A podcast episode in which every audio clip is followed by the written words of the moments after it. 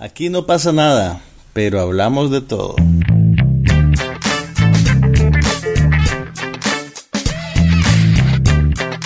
Un podcast sobre cine, TV, tecnología y todo lo demás.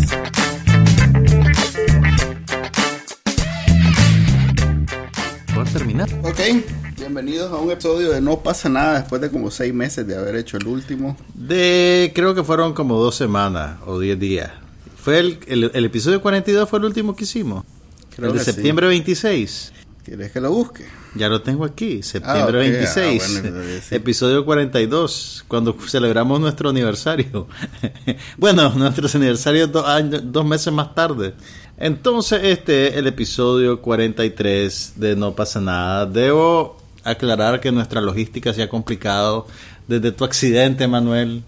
Sí, camino. eh, bueno, lo hicimos un día antes. Lo hecho, hicimos un día antes de tu accidente. Camino a este, ¿cómo se llama? A comprar unas tajadas, hay, que, hay que decirlo bien. Ese es el, el- a, a corto plazo. A, a mediano plazo yo iba para TEDx Managua. Ajá. Entonces en el camino a TEDx Managua. Suena más bonito iba a TEDx Managua que estaba comprando unas tajadas. ¿Sabes qué es lo peor? Que no pude probar las tajadas. Se cayeron. No, no, ahí quedó el plato sin tocarse. Qué desastre. Yo sabía que cuando me pasara el dolor, este, iba a sufrir por las tajadas que ahí quedaron en efecto. No se me van a olvidar nunca unas tajadas en la boca al quien las haya agarrado y se las Esas haya son la- la- las tajadas que se fueron.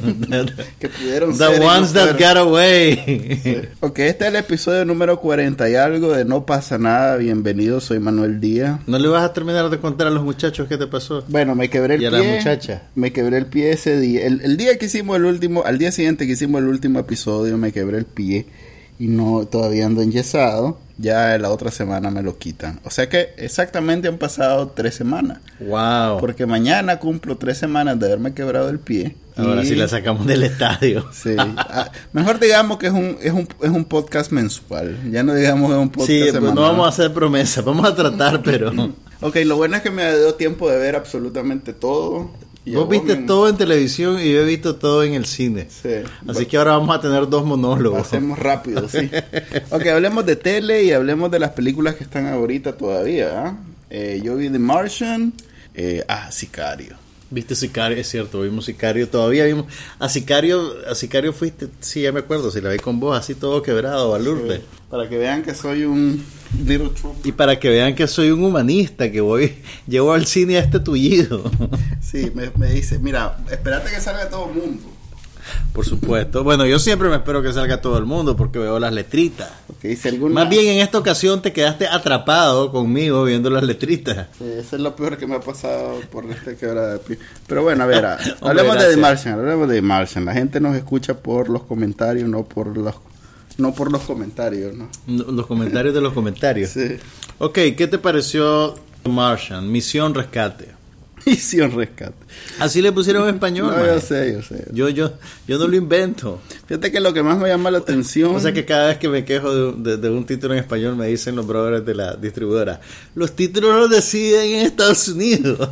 Se sienten aludidos. Se sienten aludidos. Mira, a mí lo que me llama la atención de The Martian es eh, lo ligera y cómica que, que es la película, a pesar de, pues, digamos, el estigma de ser, eh, ¿cómo se llama? Este Ridley Scott, de ser una novela famosa, de ser este Matt Damon y, y en general ser un tema bastante de moda por las otras películas también del espacio, un poco más serias, ¿verdad? No, pero, eh, o sea, ¿qué otras películas del espacio has visto que son más serias que esta? Todas. No, ¿cómo más serias? Creo que solo los eh, Masters of the Universe, creo que se llama, los Masters of the Galaxy. ¿Cómo se La de Marvel. Guardians of the Galaxy. Guardians of the Galaxy. Eso creo que solo esa ha sido más chistosa que esta. Ok, pero Más esta, ligera, más- pero esta, a pesar de que el tono realmente es ligero, pretende ser más apegada a la ciencia. ¿O me equivoco? ¿O crees que esa no es una percepción correcta? No, creo que... Salió Neil deGrasse Tyson en los materiales promocionales de la película. Así me contaste, yo no, yo no, yo realmente no... Por evitarme cualquier spoiler, Ujú, no, no viste no nada. vi nada hasta Ya. que la vi. Sí, sí me, me llamó la atención la total ausencia de, de- de comentarios religiosos. Sí. y la No hay misticismo, no hay ningún nada. misticismo Hay un conectado con- comentario en toda la película y es hasta a vago, en el sentido Sí. que dice algo de rezar. Nadie se encomienda así al Altísimo. Sí, sí, y, y, y- Imagina y y un crucifijo, no saca su Biblia, nada, de eso. Ah, bueno, no. El crucifijo, eh, hay dos comentarios, hay dos, Ajá. hay dos guiños, digamos. Ajá. Está el guiño cuando están hablando en, en la tierra de, de- de que tienen que rezar. Y entonces el comentario de respuesta fue aquí en sí, porque es budista o algo así. Claro. Y está... Es irónico, ¿eh? Sí, eh, Es es, irónico. Es incluso para, como para demostrar que la importancia no es, No es una digamos, cosa- prioritaria en la película. Es la ciencia lo importante. Y el otro es cuando el hombre, por buscando cosas que quemar, lo único que se es un crucifijo del mexicano. Ajá. Que por cierto la está partiendo este maje de, de Michael Peña. Ah, que sí, sale, sí, sí, eh, está- toda película que sale, Sale ahorita. maje, la pega. la pega, el mexicano ahorita. Debe ser el- el- tráeme a Michael Peña. Ese más el, el más taquillero del momento. Sí, fíjate que sí. debe- cuidado, es el, el mexicano más taquillero de todos los tiempos. Ok, bueno, mira. no, por Cuarón, supongo, pero. La premisa es fantástica, pero realmente la película pretende apegarse lo más posible a la ciencia. Por lo menos esa es la percepción que yo tengo sin ser un físico o astrónomo. Leí un artículo donde el autor de la novela, que por cierto un maje que la empezó a publicar en un blog y la publicaba por entregas. Y se volvió tan popular que un agente literario le dijo, mira loco, publiquémosla como un libro tradicional. Y se volvió un bestseller.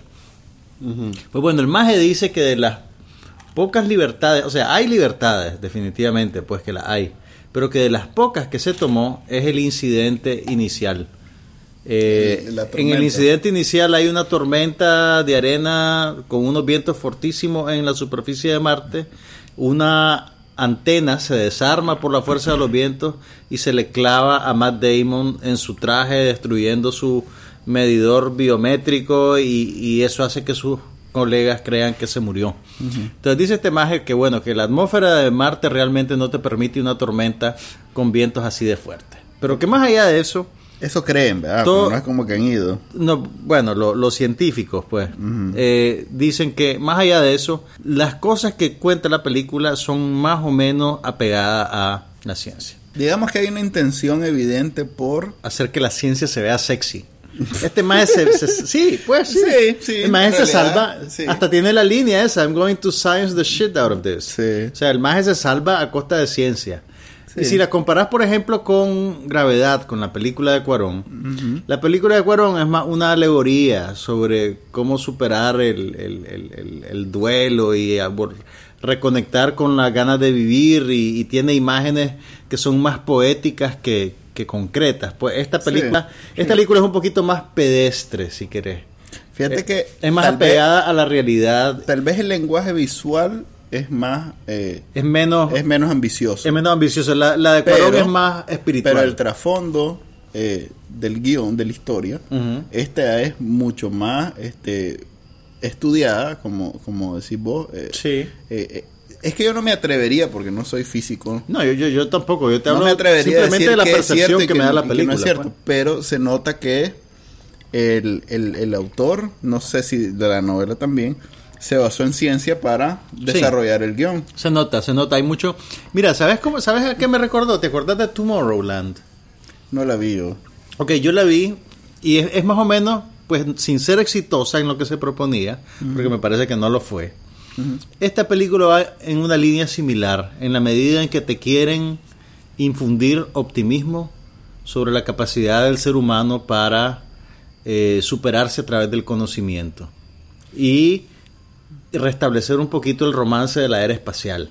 Cuando Estados Unidos y la Unión Soviética empezaron a conquistar el espacio, había una corriente así, digamos, de optimismo. Pero en- era una película para niños, pues no. Sí, sí, pero sí, pero se parece un poco en, en, en, en tono, ¿me entendés? En esa idea de que eh, vos podés trascender eh, viajando al espacio y haciendo cosas, y eh, es más o menos algo parecido. Pues. Claro, esta no es para niños, pero, pero tiene, digamos, un espíritu similar.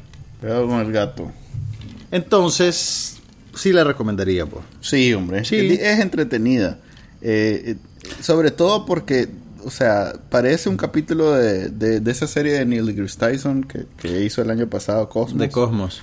Parece un capítulo de Cosmo, nada más que con ¿Sabes este, los comentarios eh, sarcásticos y Del personaje de Matt Damon. de Matt Damon, que son muy buenos. ¿Sabes qué me, me- me sorprendió un poquito en retrospectiva?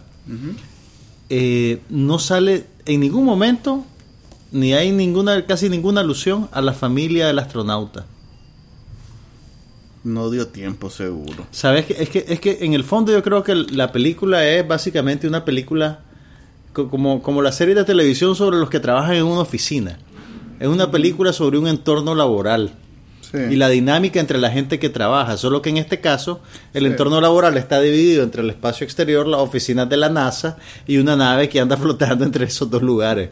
Sí, fíjate que todo, exceptuando... eh, Los burócratas de la NASA son, son personajes importantes. Sí, sí, eh, eh, eso es parte de lo interesante. Por ejemplo, el, el científico que le, que le van cortando cada vez más el tiempo en... En el que en puede armar el, el- Ese, ese, ese maje, no sé cuál será su currículum fílmico, pero ese maje no debe de gozar de muchos papeles en Hollywood. Pues, Sí, es, una, sí. es más, un señor que si te lo hallas en la calle no te imaginas que sea actor de Hollywood. pues. Sí, ya Entonces, es, que, es que vos tenés una idea preconcebida. A ver. crees que todos los actores de Hollywood se parecen a Brad Pitt. No, a ver, que hayan escogido a Es Matt Damon, actor Jessica. Chastain, a Kristen Wiig y a Kate Mara para hacer los papeles pre- principales no son casualidad. No, No, es pues sí, bueno, ok. Ok, pero en Hollywood también hay tener un Es ejército esa Mackenzie Davis que de era actores la- de carácter. La, la, la, la operadora En la NASA, en- de la, la muchacha. comunicación en la NASA es la de Halt in Catch Fire, la, hacker. Sí, sí, me di cuenta. Y el, y el comediante de Community, el, el, Donald Glover. el geniecillo que hace el algoritmo y esa onda. Sí, ahí sale también. Por eso, pues Ah, es una película, una película que si vos pensás que la Tierra tiene 6000 años y la creó Dios, tal vez te ofende un poquito. Yo no sé si te ofende. Yo creo que la gente que la, sí. la- la acepta como película. No es, no es la señora católica la que...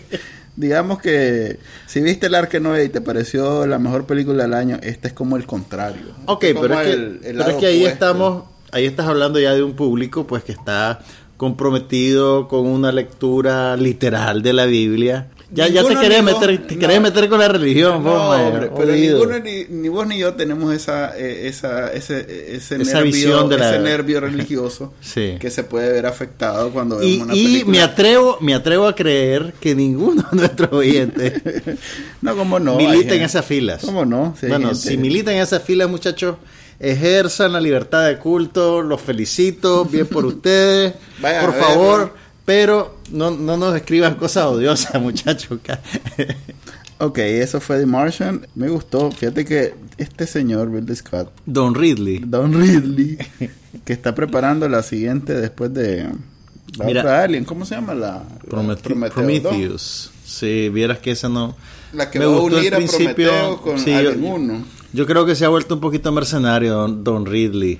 No, a mí sí me gusta todo lo que hace, sobre todo porque en televisión él es el, el- a él se le atribuye el origen de The Good Wife. O sea, es una serie que A Ridley él- Scott, Sí. no te creo. Sí, él fue el que a los Kings son un matrimonio. Ajá, los productores. Los productores, él fue el que luchó y, y logró que ellos hicieran la serie. Tal vez él puede reconciliar a Kalinda con. ¿Cómo se llama la madre? Good Wife, con, Sí, con la, cha- con la muchacha. con las muchachas de la serie. Ok, es- vimos eso y vimos... Y vimos Sicario. Sicario, Sicario. Sicario, debo decirte que es el mejor antídoto para la narcofascinación de la cultura popular, los narcocorridos y todas esas cosas. Yo, yo, yo siempre me siento un poco incómodo y me pasó un poquito con la serie de Netflix, con todo y que me gustó, Con, con la de... con Narcos. Con Narcos, con la de Pablo me preocupa un poco, o me da cierto, sí, cierto como repelo un poquito la posible glorificación de elementos criminales por afán de entretenimiento. A ver, es inevitable que si vas a hacer una película de narcotráfico ilegal, porque también está el narcotráfico que lo legal, glorifiques. que glorifique la No.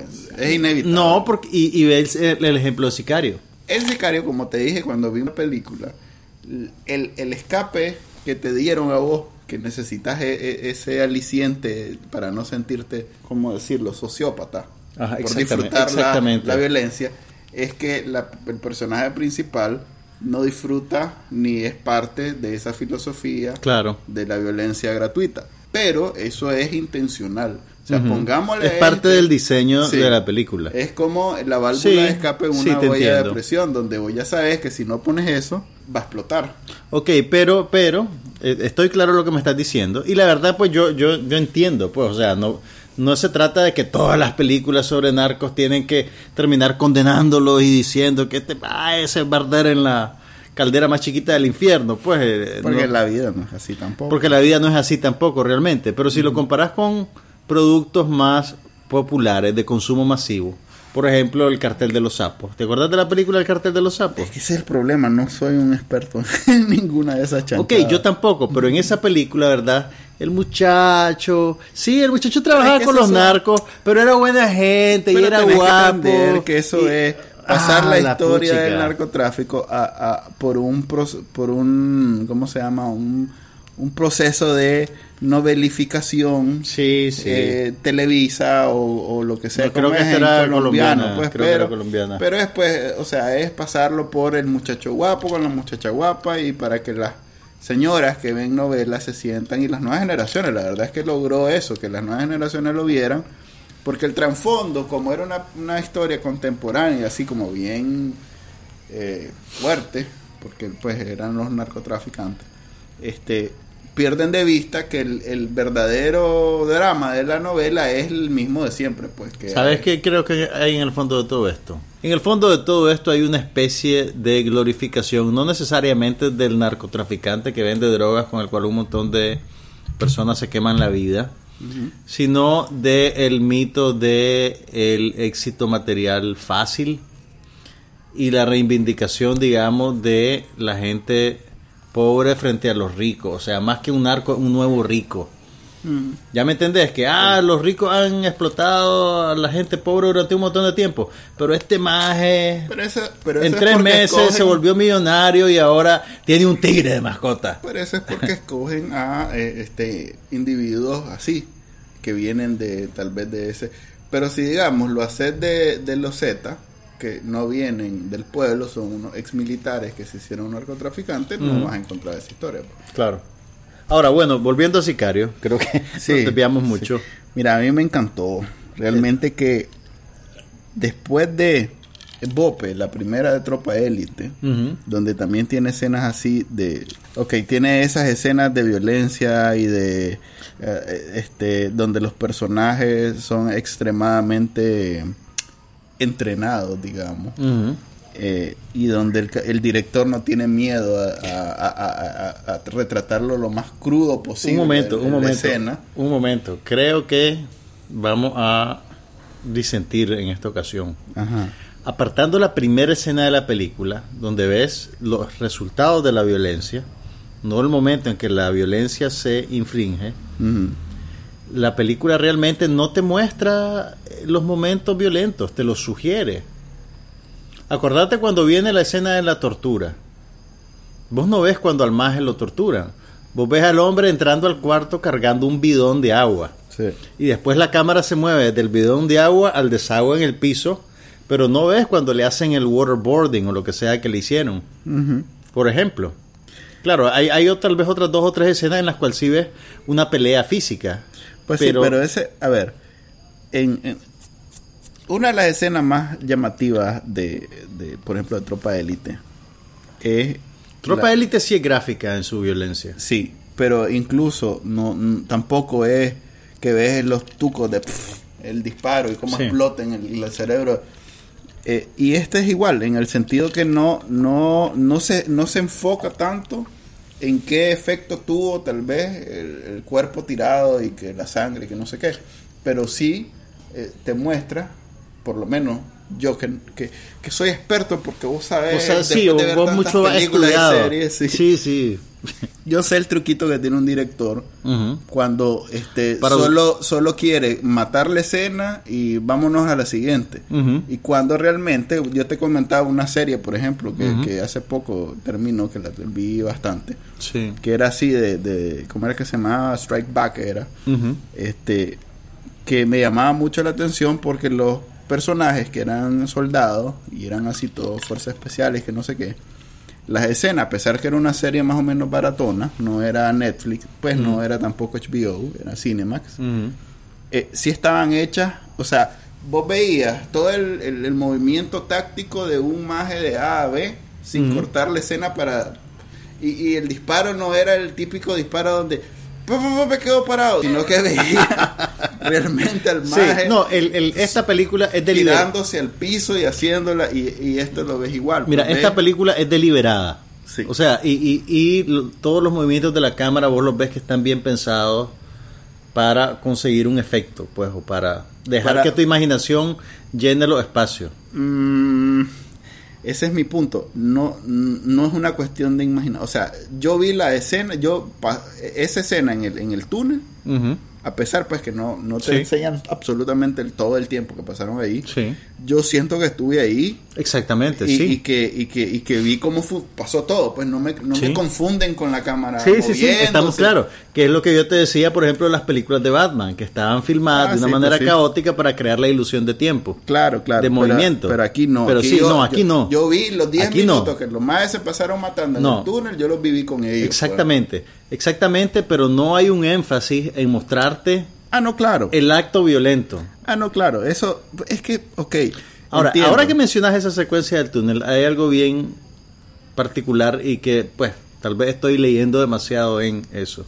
Pero acuérdate que esa secuencia te mezcla imágenes fotorrealistas, te mezcla imágenes con una cámara termal y, te y después te pone imágenes con cámara nocturna. Sí. Dependiendo del, del, del lugar donde están y el momento que y lo que está sucediendo. Sí.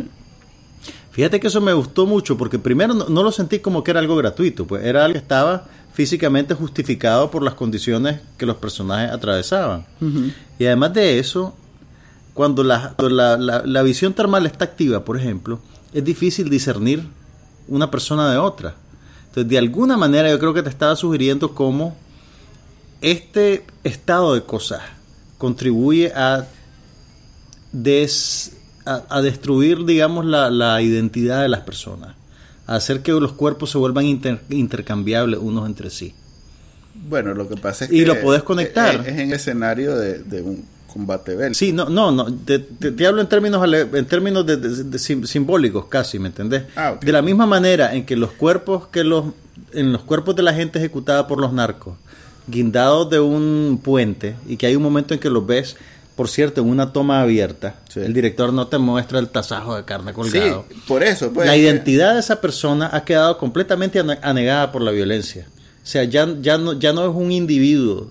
No, eh, y va a ser probablemente imposible discernir quién es si no le hacen una prueba de, de ADN. Sí, ya Entonces, un- mi punto es en, que en mil. parte del, del- del- de la idea de la película es mostrarte cómo la violencia de la lucha contra el narcotráfico y la violencia del narcotráfico, por ende, eh, desensibiliza y anula la, la, la- pues, eh, no sé si me, me explico lo que, que te quiero decir. Sí, lo que pasa es que eso Deshumaniza, creo que. deshumaniza al extremo de negar incluso la identidad. Sí, pero creo que eso. y eso es ocurre bien- y eso ocurre con el bando criminal y con el bando que en teoría está defendiendo la ley y el orden. Y, y- y lo irónico de la película es que los que están defendiendo la ley y el orden constantemente quiebran las leyes para cumplir su objetivo, que, Sí, es, pero- el, que es el dilema que tiene el personaje de Emily Blunt.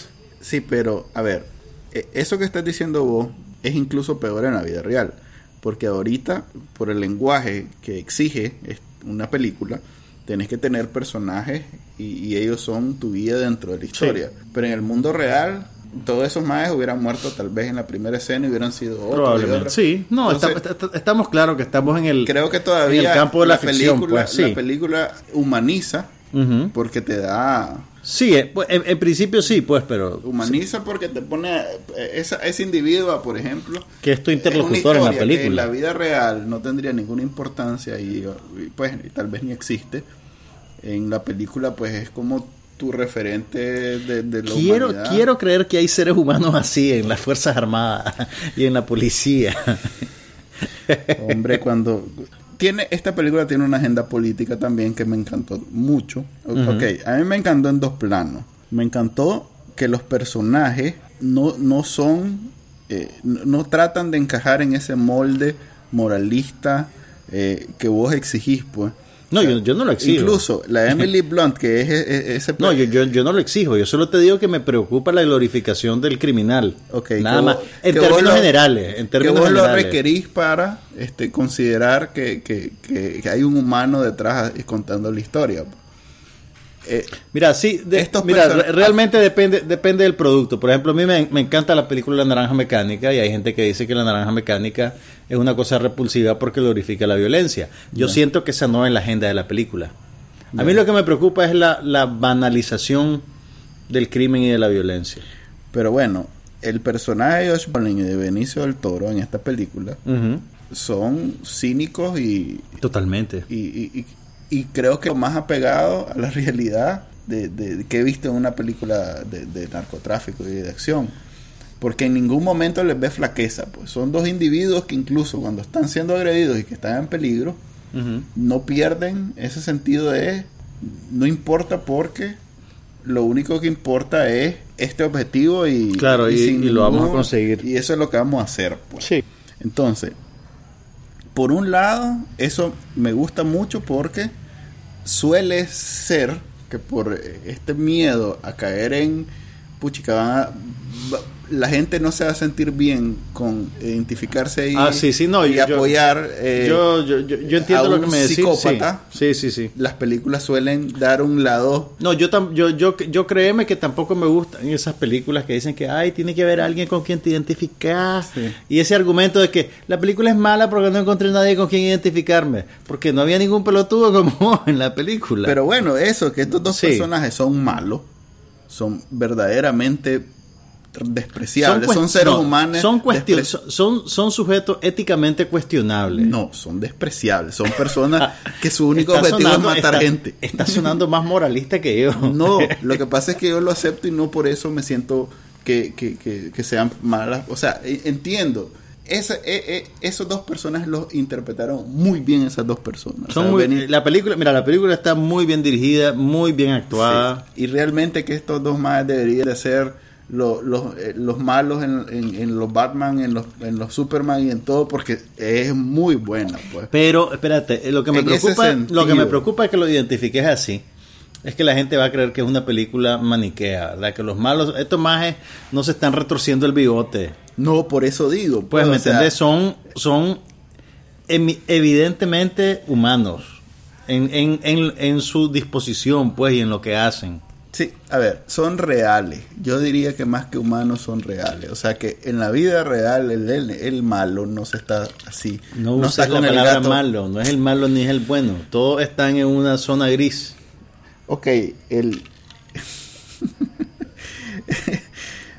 eh, ¿Cómo decirlo? Sí, es que malo es un día, tiene una connotación. un Es como que me estás diciendo que es el villano que está amarrando a la muchacha a las vías del tren. y el Sí, tren por eso. viene. Pero bueno, véanla y sepan. El antagonista, ellos son antagonistas de Emily Blunt. No, fíjate que no. Están en el mismo, están en del mismo bando. No, están en el mismo bando, pero tienen diferentes maneras de alcanzar el objetivo. Y hay cosas que ellos están dispuestos a hacer, que ella no está dispuesta a hacer, porque está aferrada a la letra de la ley. Ok, pero son dos este, personas eh, que en la parte en la parte de acción de la película encajan muy bien. Sí, y eso sí. que, que no los va a... Pues Benicio del Toro sí tiene algunas escenas más o menos este así de, De acción. de acción De acción, de loco. acción con su pistola y no sé qué el otro más pues en realidad que solo es El sugerido otro más es un burócrata. sí el otro más pero anda- Es un burócrata de la maldad. Sí, pero, ok, hay de sobra esas escenas de acción. ah, ok, eso está muy bien, en realidad está excelente en la película. Pero el aspecto político, Ujú. en donde eh, te introducen, sobre todo que yo me pongo en los ojos de un gringo eh, que está a punto de votar por Donald Trump, pero le parece demasiado ofensivo y racista. Ujú. Después de ver esta onda, Vos, Si fuera gringo, votarías por Trump. Eh, ni, ni lo dudo, pues, o sea, realmente que te da un- un- una actualización de lo que está pasando, sobre todo porque es bien realista, pues, o sea, eh, eh, eso No, no, los- mira, no, de, los- creo- de los muertos colgados no sí. es exageración. No, no, no, yo, eso yo de sé, los túneles pero lo, no de- es exageración. Pero lo, lo- el- lo de la casa al principio no vamos a decirles para que la vean. Eso yo creo que sí, eso es un poquito hipérbole. Ok, pero no es, no está, no está alejado de la realidad, pues. O sea, 40, Es hipérbole, ¿cuántos es exageración. son los que quemaron y los metieron en Te un dije hoyo? que no le dijera. Ah, No, bueno, lo de vida Otsinapa. real, sí. Lo de Otsinapa todavía se está investigando, realmente. no, los lo último quemaron, fue, lo- sí, pero lo último fue que estaban refutando incluso esa teoría. Como Ok, que era pero- algo materialmente imposible de suceder en el tiempo que tuvieron para hacerlo. Ok, pero... Pero bueno, sí, pero o sea, estamos claros que carteles matan capaces- 50 personas en un estamos- día y no pasa sí. nada. O sea, los meten en un hoyo, le echan gasolina estamos, estamos, estamos claros de eso. Ok, entonces el gringo que ve eso y que se y que se asusta porque realmente asusta y que ve que con un túnel pueden pasar y entrar y que en, en el mismo Estados Unidos también pasa esa es eh, una serie que ya me desvié pero una The serie Bridge. donde The, The Bridge es muy mucho de eso pues como el narcotráfico ya está instalado en Estados Unidos y pues, pues toda la droga que pasan por ahí a huevos que están instalados. Entonces Mira, ahora que, ahora que ese individuo ese individuo Ujú. salió a- e- espantado de la película. Mira, yo no, no me preocuparía mucho por la base de Trump, pues realmente. No, Mira, más bien, ahora, ahora que estás mencionando eso, me daría, me da curiosidad de saber qué reacción habría tenido la película en México. No sé, voy a buscar a ver qué dicen los críticos de cine mexicanos. Pues los mexicanos también son víctimas de, de todo sí, eso. no, pues sí, sí. Sí, No, es mira, más, yo son no- más víctimas. eh. Mira, a pesar de que la película te presenta eso e incluso recurre a la hipérbole, yo no siento que sea necesariamente una película que tenga en su agenda alimentar la xenofobia. No, pero no creo que el gringo promedio esté claro de lo que significa. Hay algo que tenés que saber. El director de esta película se llama Denis Villeneuve Ok. y no está... Esta no es una película para de- del multiplex. Esta es una película art house. Es para... Huevo. Es una película para El- público, el- el- el- público oculto, enrarecido. El, el- ¿Cómo se Pretencioso. llama? El trailer, este, lo vi. Cuando lo sacaron, lo vi bastante Con decirte, viral, pues con decirte que la, la, la estrenaron en el Festival de Cannes, en la selección oficial. Y puedo verlo, pero olvídate, esta película te llena un cine en Estados Unidos. ¿Cómo le fue en taquilla? ¿Tenés alguna referencia? Ya, ya Eh, pasó, hace, sí. hace varios, un par de meses, creo, en Estados Unidos. Lo que pasa es que le fue ma- le- no le pudo haber ido muy bien porque se está peleando con The Martian y con Salió antes, salió antes. 2. Salió antes, salió mucho antes. No, pero Por lo menos un mes antes que The Martian. The Martian tiene 15 no, días. una semana. Una semana. sí, ah, pues vino bien rápido. Sí, vino muy rápido. Vino Vaya. una semana después que se estrenó en Estados Unidos. Vaya, vaya. Y Bueno. le estaba yendo muy bien. Como pueden ver, hay mucho de qué hablar con esta película, así que le recomendamos que la vaya a ver pronto. Excelentes actuaciones de Emily Blunt y de Josh Brolin y de... Mira, por ejemplo, comparar lo que hace aquí Benicio del Toro con lo que hizo en esa película Balurde de Escobar. Ah, sí. Decime vos si no es el día y la noche.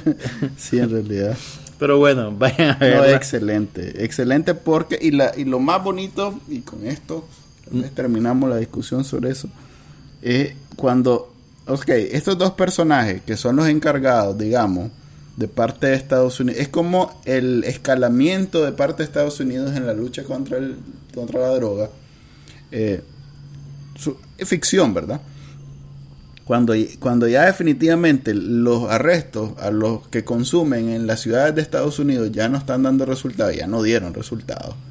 El escalamiento es, ok, eh, la CIA... Ya a nivel guerra sucia, sí, pues. Ya hay guerra sucia. Pues, pues, metamos a los que saben derrocar gobiernos en, en, ciu- en- en países bananeros a que hagan lo suyo Que en su narcotráfico. Entonces, cuando eso, y eso es este maje, pues eso es Josh Sí. Brolin, pues. Y cuando este e- ese maje que debe venir de, de, de, de, la primavera árabe, Mercenario. sí, de, de, de, de, de- de instigar un, un levantamiento en Egipto, una cosa así, es ese tipo de personaje. Vos sos medio, medio fanático de las conspiraciones, ¿ah? No, pues, pero es, es el, el, el operador, el operador de la CIA que viene de eso, pues. Es un mercenario. Pues es- tiene toda la pinta y el... Ok, pero e- ese maje cuando, o sea, que ni duerme, porque si no te fijaste en la película, el maje no duerme. está en la noche está buscando el hoyo por donde pasan los narcos y en el día está este, reclutando, eh, ¿cómo se llama? Delta Force para poder entrar al hoyo.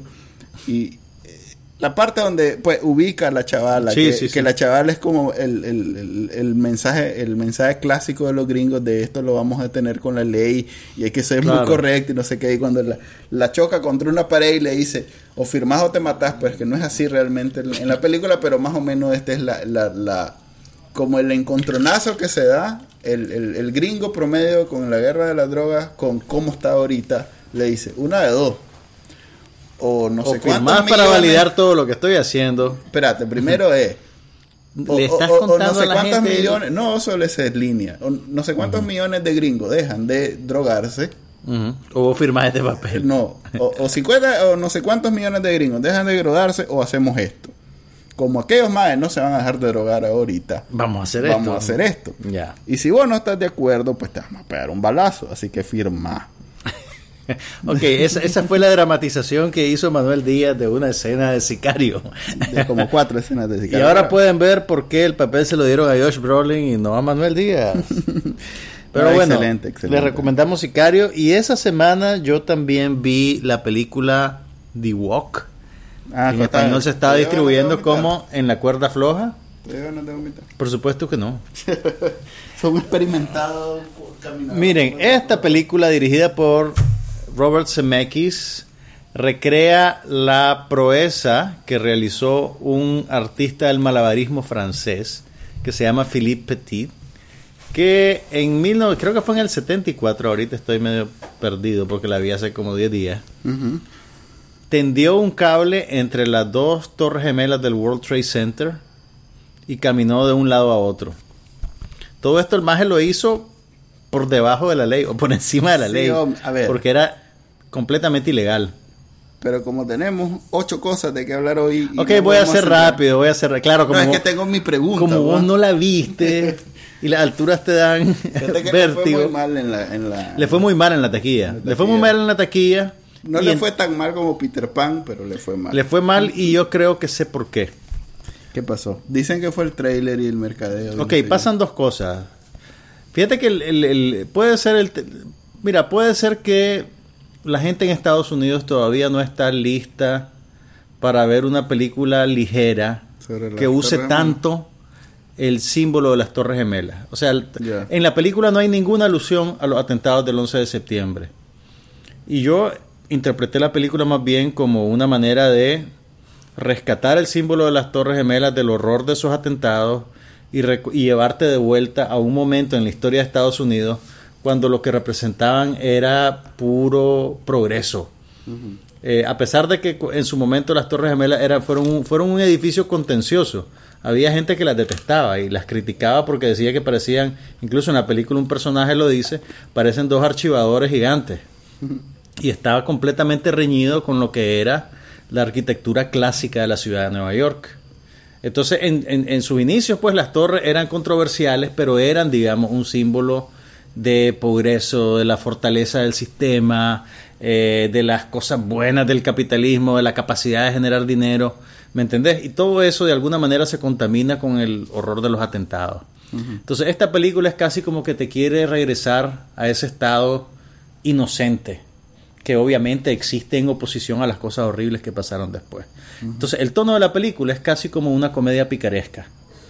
Como esas comedias viejas de, de un grupo de bandidos que se juntan para dar un golpe magistral y lo consiguen. Pero la- lo llamativo es que filmaron muy bien el ejercicio de- del caminado en la cuerda eléctrica, en la cuerda floja, ¿no? ¿Y eso qué te pareció? Mira, no es solo el momento en el que el maje hace el camino por la cuerda floja en las Torres Gemelas. La película funciona un poquito como biografía de este, de este personaje. Ah, pues ahí creo que fue donde cayó en la taquilla y a nadie. le- Pero, pero, espérame, déjame terminar. Ok. Ok, técnicamente esta película es una maravilla del 3D. Ajá. Eh, Entonces sí. Sí, es, o sea, una vez que vos te sentás a ver la película, vas de viaje con ella. Y, el, y, y lo que Zemeckis hace, que obviamente pues también el guionista tiene que ver en esto, es que va poco a poco, digamos, subiendo la parada de los trucos visuales. Vos empezás con el maje cuando él está empezando a hacer malabares. Entonces primero lo ves cruzando, Ah, no es cruzando la- en, en- en un bosque, ¿verdad? Después el maje ya se mete en un circo y ya lo ves más alto. hizo, te, hizo- te engañó el cerebro. Sí, totalmente. O sea, vos diste brinco, en- Totalmente. sentiste que te caíste. No sentís que te, o sea, sí sentís, digamos, la distancia entre, entre el punto falso donde estás y, y el suelo virtual, por así decirlo. Pero lo que te quiero decir es que el, el 3D opera no solo en esos momentos en que el hombre está en el mecate. Cada fotograma de la película está diseñado para construir esa sensación de profundidad que el 3D te permite. O sea, lo que pasa es que el 3D, la- la- su manifestación más chabacana es tirarte cosas a la cara, ¿verdad? Sí, es- En- en las es películas- la justificación que le dan las películas. Las, películas las, no películas más convencionales, 3D. pues, salen y te tiran una lanza y te Sí. tiran una flecha. Esta película, digamos que más bien construye para adentro. Ujú. Y, Que tiene mucho y más crea una, una- dificultad. exactamente y, y es algo permanente o sea no es un momento en el que te tiraron algo enfrente toda la película crea esa sensación de profundidad en el cuadro. El tono es un tono bien particular. Es una comedia picaresca y no solo eso. El personaje es un francés entonces Ahí es donde no entiendo lo uno con lo otro, pero te que- voy a creer. no pero eso pasó en la vida real o sea Sí, en no, efecto fue un francés. Es más, me acuerdo de ese Y entonces, este, el, el- el actor, el Joseph Gordon-Levitt, habla con un acento francés y además se viste como se vestía el maje que se vestía de negro y era un mimo. Y hay algo en la cultura norteamericana Sí, no, que no, le repele, no digamos, eso y lo ve como una afectación artística insufrible. Sí. Entonces, tenés un personaje Debe haber pegado en Francia. Es como aquella película de Woody Allen que, que el maestro se, se queda ciego en medio. Sí, y ajá. Que es un desastre. Sí, y sí, sí. La, y la distribuyen en Francia y es un éxito de. Exactamente, o sea, hay, hay, yo no puedo explicarlo, pero hay algo en los arquetipos culturales Sí. que hace que el público promedio norteamericano vea sospechosamente o que equipare, digamos, algunos significativos culturales franceses con algo pretencioso, insufrible, insoportable. En un montón de comedias, por ejemplo, ves que sale un mimo y al mimo siempre lo Sí, hay que cachimbea. matarlo, Hay que matarlo, ¿me Los mismos entiendes? de ahí tienen que morir. Entonces, lamentablemente, yo creo que ese debe haber sido un factor, porque esta película está diseñada para ser un producto taquillero, para llegarle al público más amplio, pero tenés estos elementos Tal vez no se deberían de haber amarrado del individuo. a la nacionalidad. Esa historia sin el individuo, sin contar pues la biografía de él, un X pues, hubiera sido igual de llamativo lo del 3D, no necesariamente te hubieras tenido que tragar. Lo que eh, pasa es que, mira, mira, bueno, pasan dos cosas. Primero, es un personaje bien fuerte. Eh, segundo, eh, en el 2006 la película Man on Wire, que es un documental sobre este mismo personaje y sobre esta misma hazaña, ganó el Oscar de la Academia y tuvo mucha difusión y fue muy popular. Entonces yo me imagino que en ese sentido habría sido difícil también agarrar esa historia y suponete cambiar la nacionalidad del sujeto para tratar de evitar ese eso que se terminó convirtiendo en un obstáculo. Pero tal vez más, más difícil que eso, yo creo que. Fíjate que el estilo de la película y la, la, la- la el, el- el humor y todo lo que tiene me recordaba las películas que hacían los estudios de Walt Disney en los 70 como comedias familiares. O sea, todo es bien inocente. Ya. Todo es bien inocente, todo es ligero. Por ejemplo, el maje tiene un romance con una muchacha, pero no hay fricción sexual entre ellos.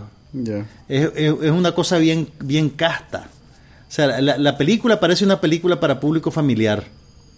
Entonces, todos estos elementos hacen que sea una mezcla, digamos, difícil de vender, creo yo. Eh, además, sumale el problema de el- la cuestión del, de- del vértigo. Dicen que legítimamente hay, gente que, que no tolera las alturas y que, y que no puede ver esta película en 3D. Y están casados con el formato del 3D. Acá en Nicaragua solo se proyectó en 3D. No la trajeron en 2D. Lo cual tiene sentido porque es más, la distribuyeron en 2D.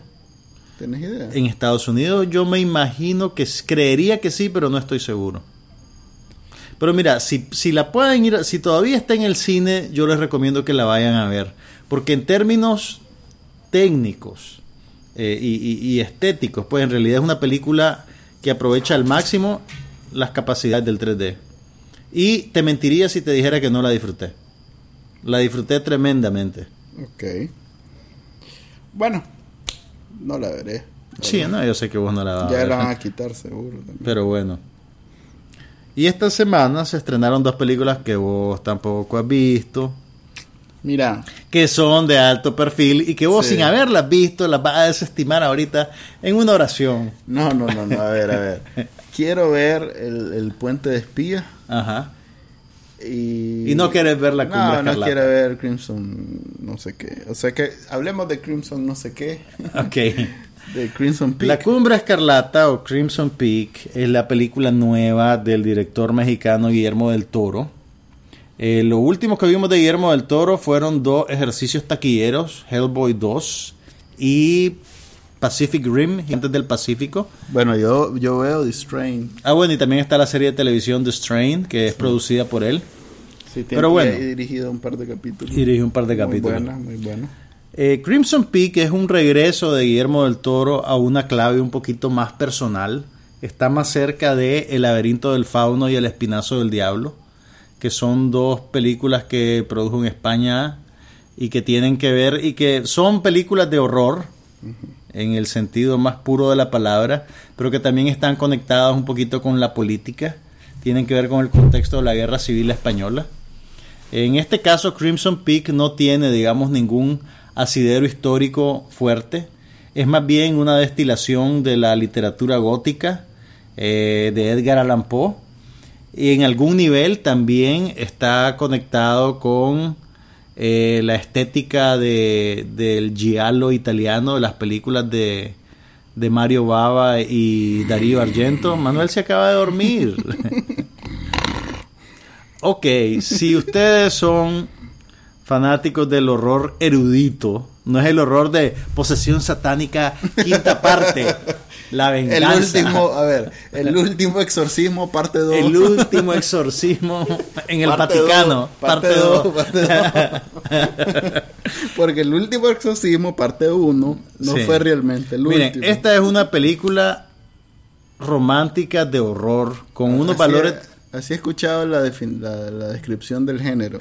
hay el- el- el- el- los valores de producción son de primera línea, o sea, una película hermosa. Así E incluso es, en la, cuando te presenta cosas horribles, pues hay espectros, hay calaveras, hay violencia, eh, todo es bello, ¿me entendés? Es que esa es la cosa. eh, es como la aquella del el- no sé qué Buda, el Hotel Budapest.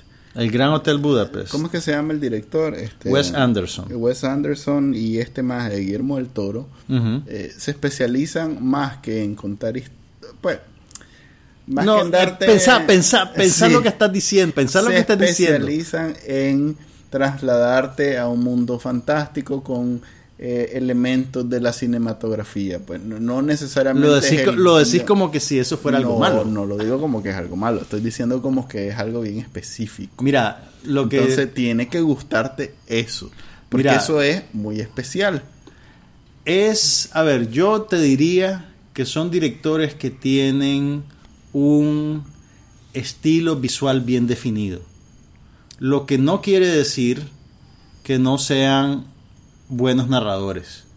No, no lo no digo. A ver, eh, la película esta del Gran Hotel Budapest no me pareció una mala historia.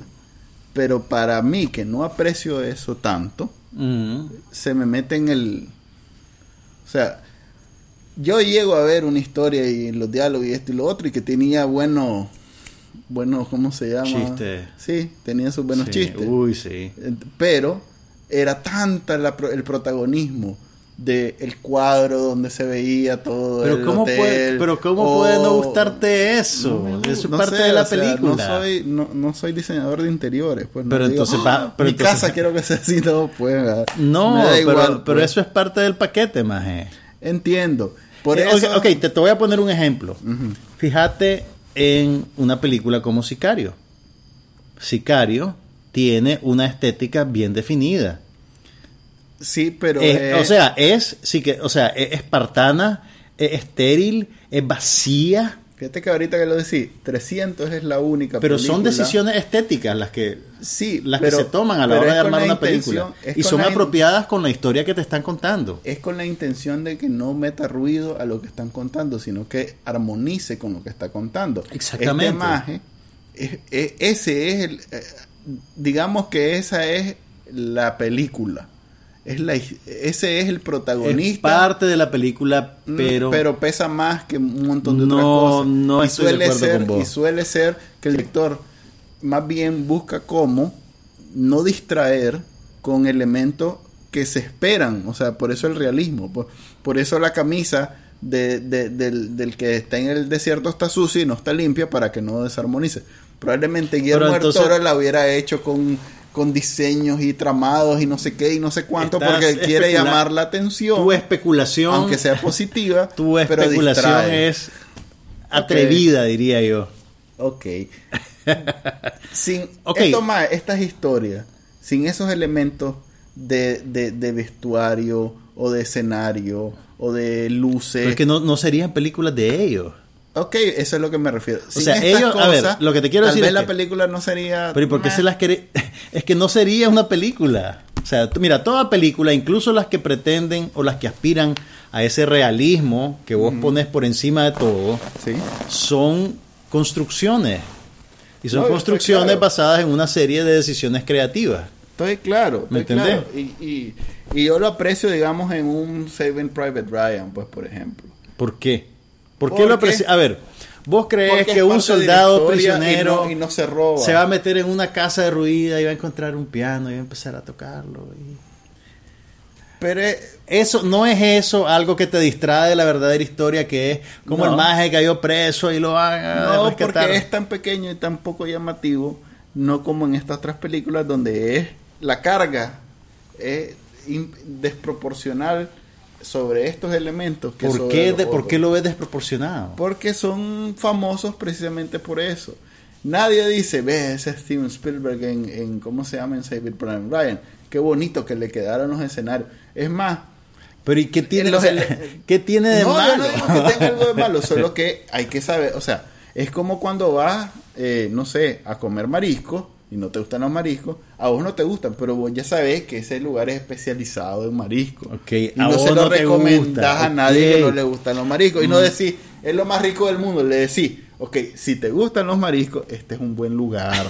Igual, si te gustan estas películas donde el vestuario y el, y el escenario y el diseño y el no sé qué es bueno, anda a verla. Si esas cosas te dan igual, tal vez no es tu película y te vas a aburrir. Ok, si quieren ver una historia contemporánea, realista, entre comillas, créanme, un romance gótico escenificado a principios del siglo XX en un Nueva York y en una Inglaterra inventada, no es probablemente la mejor opción para Sí, ustedes. no. Pero es una película muy recomendable. Ok, sí, he visto las críticas en, en, en, en la, en la página de... ¿Cómo se llama este señor?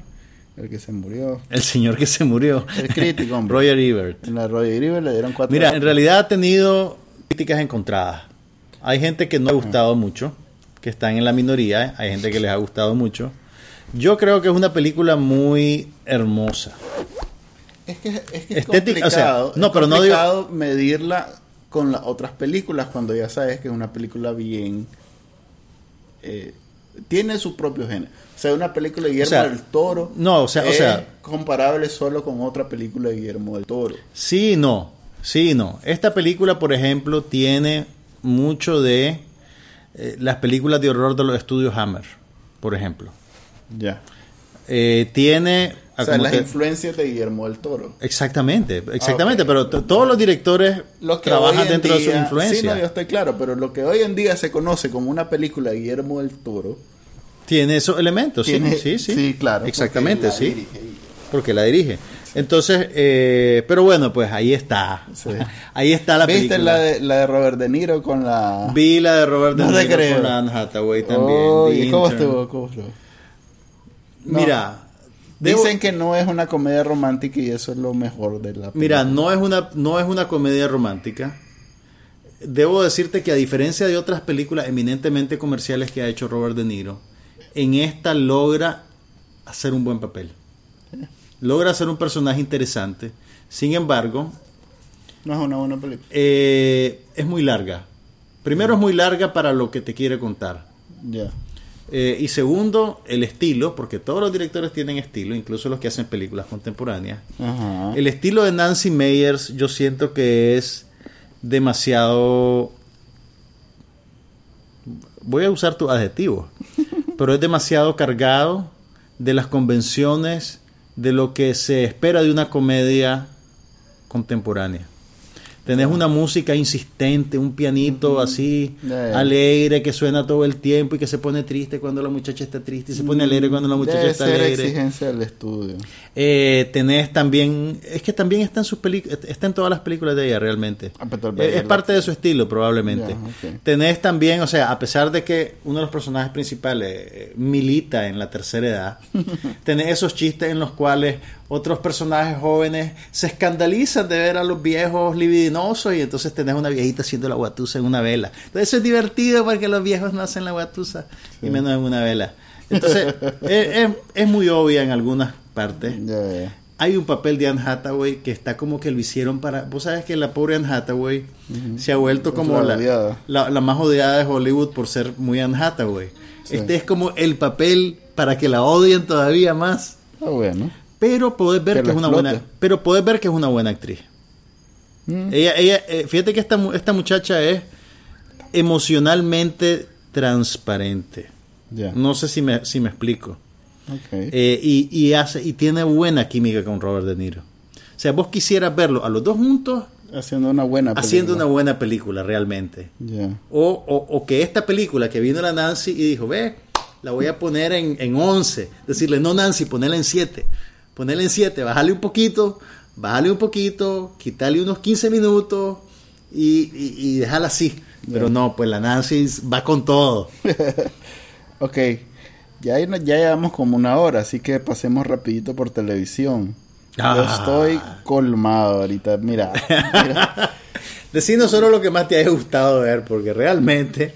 mira, los de Network, de los, los C- WC, CW, no me acuerdo cuál es la cadena.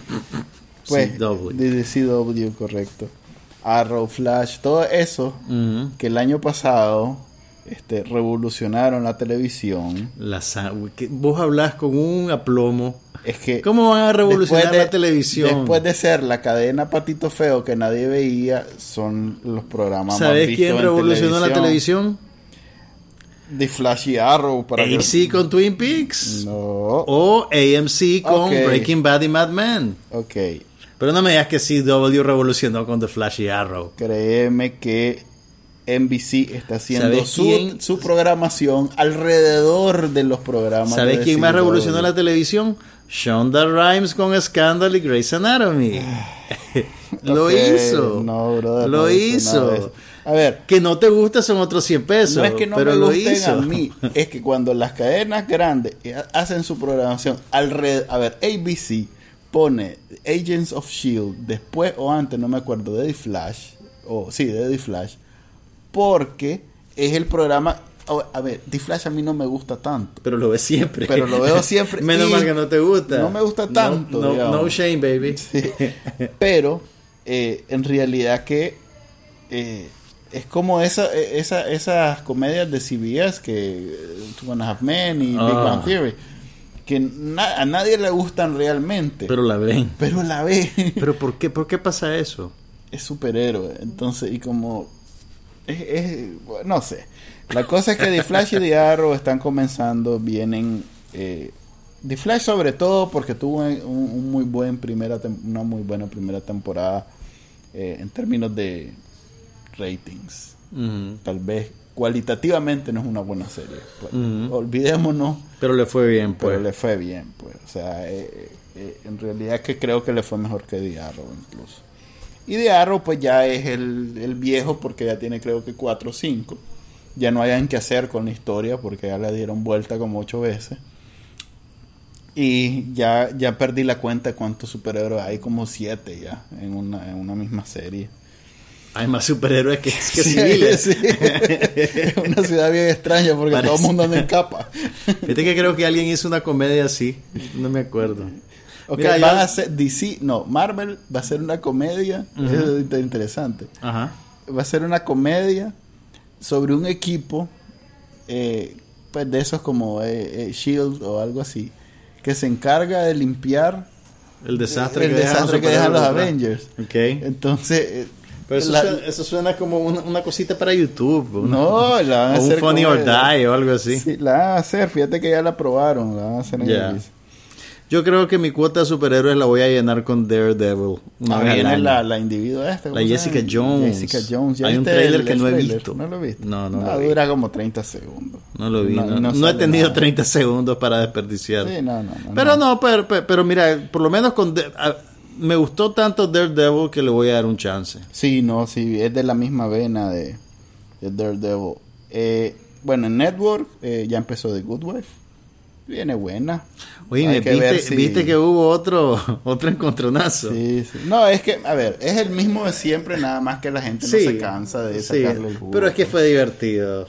Fue divertido. Si no ves la serie, Sí. es divertido. Pero como tener dos años, tres años creo que tenemos ya. De los que vemos la serie. De estar con ese pleito, nuevo. Ya pasó de moda. Ya, ya. Mira, te conté que había visto The Nick.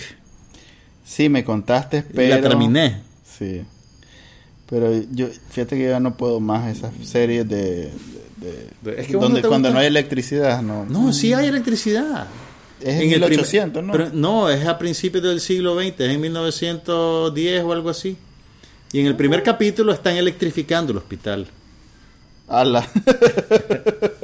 ok. Ok, Ok, déjame hoy- terminar con ver, el dale, repaso, pues. Terminar con Ok, tu- The Blacklist, que es la salvación del pobre NBC, está caballada, véanla. Este, The Good Wife está buena. Eh, ¿Qué más? Bueno, en realidad que mm, todos los estrenos normales, Castle, CSI, esas chanchadas son las que están pasando. en cable, Ajá. acaba de empezar Homeland. Y este sí, la temporada anterior de Homeland yo no le daba dos pesos. Pero la viste Y la entera. vi.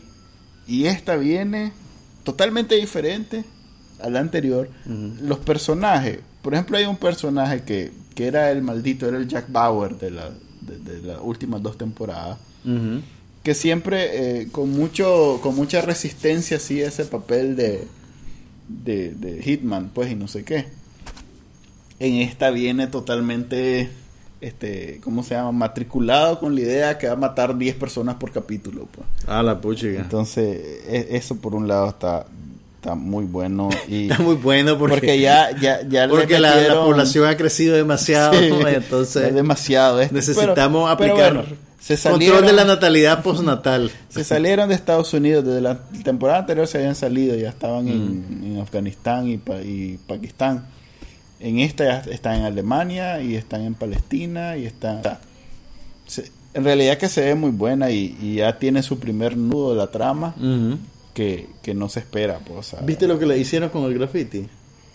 con, a Homeland. A Homeland. ¿No? te sabes ese cuento? ¿No? ¿Contaba? Querían demostrar que la serie es insensible culturalmente. Ajá, Entonces, en varios, en varios lugares donde filmaron exteriores, ajá. le hicieron grafitis que decían cosas como a Homeland no le importa eh, nuestra cultura, Homeland es racista.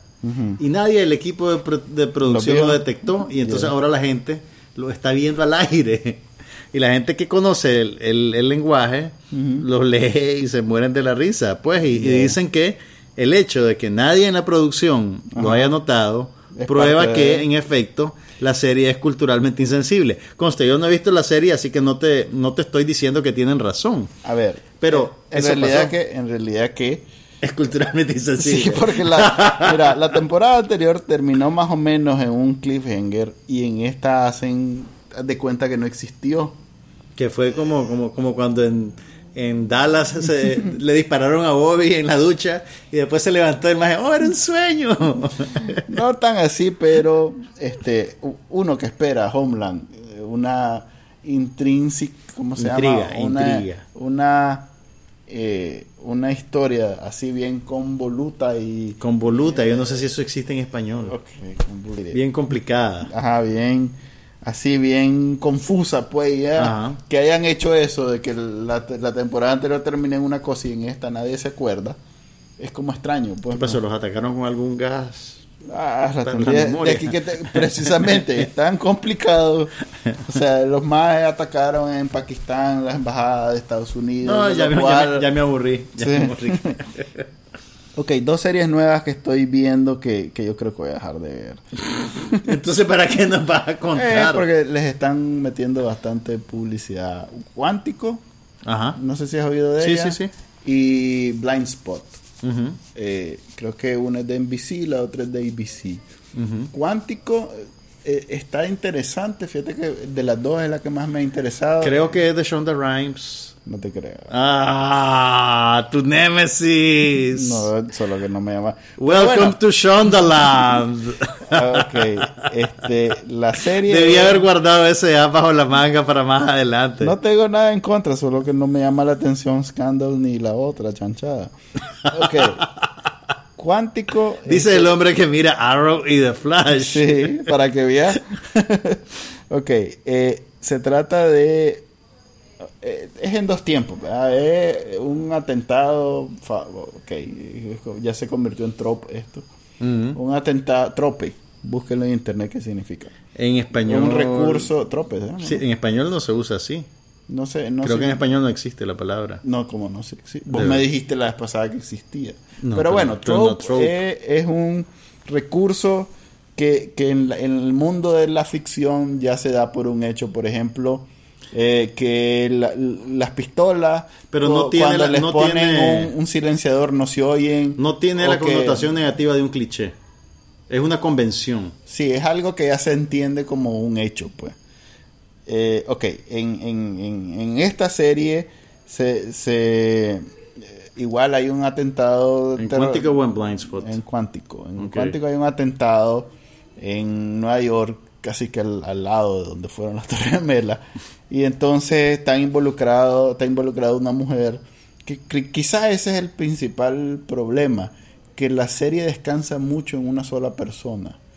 Pero Que- bueno. Por un momento pensé que iba a decir que el problema era que descansaba en una mujer y te iba a decir, no. No, no, no es tanto que sea mujer. El problema es que descansa mucho en una persona. Mm, Y la mujer no es como, digamos, no en. Homeland. este, no, pues lo que pasa es que Ahora, en la serie está persona. empezando, pero la serie está empezando, no puedo ya lleva que, cuatro capítulos. que tan rápido te establezca. Imagínate que me los todo. lancé los tres primeros de un solo ch- Ok, eh, es interesante porque no- es la típica serie donde te explican todo para que vos vayas al ritmo, sino que hay cosas que te la están escondiendo porque se trata de, de descubrir Poco a poco. poco a poco lo que- la historia.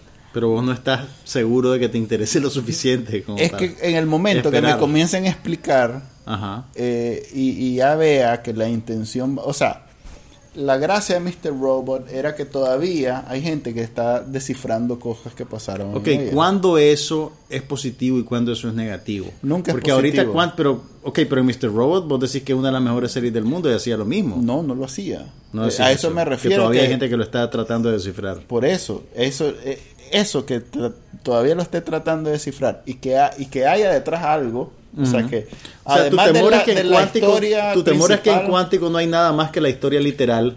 O que, que- que, no intencionalmente no te han revelado cosas solo para después decirte esto es lo que pasó realmente esto es lo que pasó Sí, realmente sí. y esto es lo que pasó Más o realmente menos, más o menos. Ya. O que no hayan tanto hilos corriendo, sino que sea solo uno y que solo sea el suspenso del momento y que Ya. no, va- no va a haber detrás una explicación muy no hay elaborada. un- lo pa. que dice dice un there there Sí.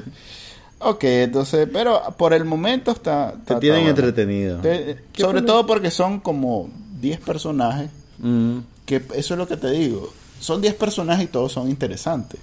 Espérate en cuántico o en blind En Spot? cuan- no he comenzado a hablar de Blindspot. y cuál es la que está basada en un solo personaje y por eso Esa, por esto, ah, escúchame. Son 10 personajes y todos son interesantes, pero la serie tiende A concentrarse en uno de esos una- 10. En una de esos 10. Ok. Entonces, ese es el problema, porque si se, más de lo si otro. se balan- tal, tal vez como Sense8, ¿te acordás? Que, Ajá. Que no había uno, a pesar que hacía un esfuerzo porque de pronto fuera uno un el más importante sí sí Pero es, en esta sí hay uno marcado, y eso es una debilidad. po. Sí, no, pues, o sea, tal vez una debilidad estoy en la medida en que la serie la está serie, desarrollando. En esta serie se ha convertido en una Ya, debilidad. ya. Porque en el primer capítulo era muy parejo Mm. y era bonito, pues, porque Mm. vos los 10 los veías como principales. Y en el segundo fue un poquito más sobre el peso de la chavala. Y el tercero ya definitivamente es la magia, Ya, pues. es la, es la chavala, jefa, pues. es la muchacha. Es la muchacha. Y la muchacha es como la Hegel. ¿Cómo es que se llama? La, ¿La quién? la que es insoportable que nadie aguanta. La Anne Hathaway. No, hombre. La que sí realmente nadie aguanta. La Hegel. Catherine Hegel. Ay, esa más insoportable. Lo que Ella es la muchacha de Cuántico. Pero te voy a enseñar una foto. Ah, o sea, se no parece me- a la Hegel. Me vas a decir que no es igualita nada más No, que hombre, es serio. Es igualita. ¿Cómo se llama la actriz? Se llama Prikiyama Cho- No, espérate. Voy a hacer desastre. Pri- Priyanka Chopra se llama. Tenés que saber que esa muchacha es una super estrella en Asia. Me imagino que en Super, Bollywood super, es- super estrella. No, en Sí, Hollywood no, en Hollywood. Bollywood. Ah, bueno, sí. Me vas a decir que no se Pero no creo que. No, ni pariente. Ya no quisiera. digo, él mismo, o sea, labios gruesos, nariz. Ya quisiera la Catherine Hegel. No, esa muchacha está guapísima. Si la ves en. eh, La Catherine Hegel es guapísima también. Eh, es medio Anne An Anne Hathaway-esca. Sí, no, yo no niego que sea insoportable, pero. ¿Ves? Como que la conociéramos, ¿no? ¿Y por qué es insoportable? Manuel la va a seguir viendo. Sí. O sea, Manuel tiene reparos con la serie porque le recuerda a una magia que tiene No, fama no, no, no, nada. Solo estoy diciendo que es protagonista por que es exótica y muy guapa. Olvídate que. Lo decís como que si fuera algo malo. No, lo digo como que, por ejemplo, Homeland, la pobre chavala, eh, La la tienen que hacer nueva para que se vea linda, pero aún así la hacen la protagonista de la serie. La pues. acabaste. No, pues no es una más extremadamente. Vos nunca, exótica. viste, vos nunca viste My So Called Life, ¿verdad? No, My So Called Life. veía quinceañera, que es casi lo mismo. y- No, olvidad nada. Ah, esta, ya vi yo que esa es una guerra perdida. Voy a, voy a escoger mis batallas Sí. y no voy a tratar de convencerte de ver My So Called Life No, porque por ya favor, vi que no. eso se- está desperdiciado en vos. Ok, ahora bien, Blind Spot. Ya llevamos como dos horas Blind Spot. Sí, ya esto es lo último. Blind Spot, por otro lado, empezó, o sea, tiene una premisa, mm, digamos que me llamó la atención. ¿Sabes cuál es?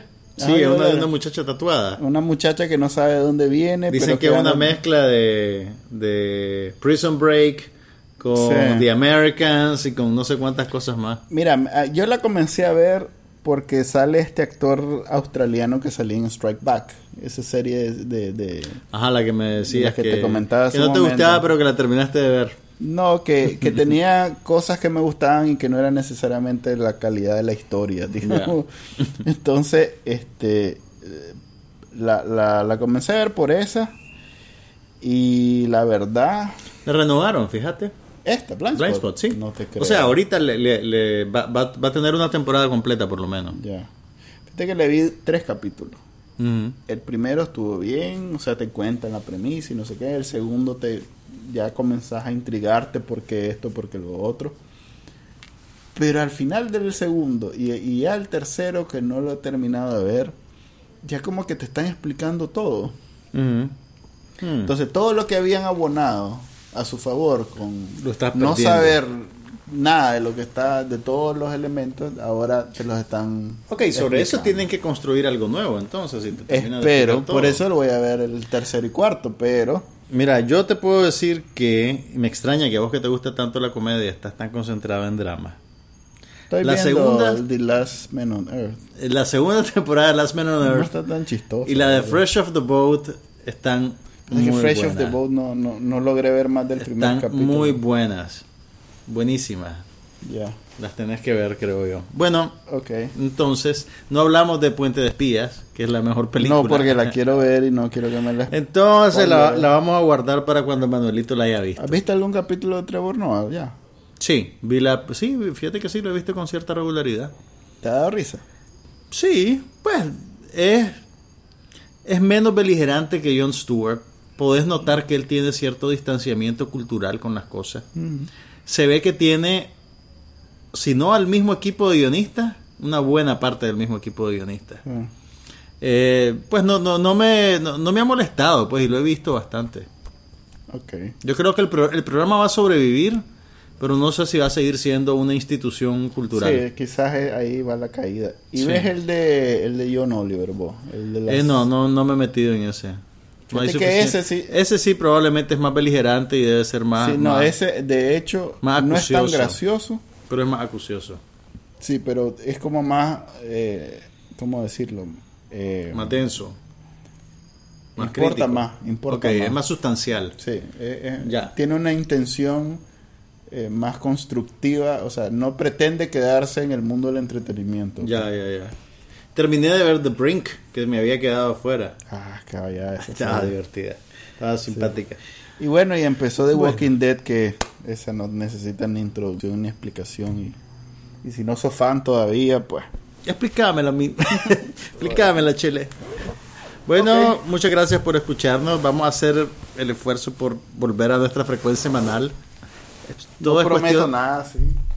todo es cuestión de que Manuel no se vuelva a quebrar, no las Decir la, tajadas. decir la verdad y decir que es que vos no podés y que, tu- y que tu trabajo y que no sé qué. Bueno, se despide de ustedes Juan Carlos Ampié. Manuel Díaz y ya saben que nos pueden oír en somosnopasanada.com o en cualquier directorio de podcast. No sé ni cómo va, ya. Ok. y nos pueden contactar, ahí sí he visto bastante movimiento en las redes sociales, en Twitter Somos No Pasa Nada y en Facebook Somos No Pasa Nada. Hasta Cada vez pronto. tenemos más fans y seguidores. Nos vemos.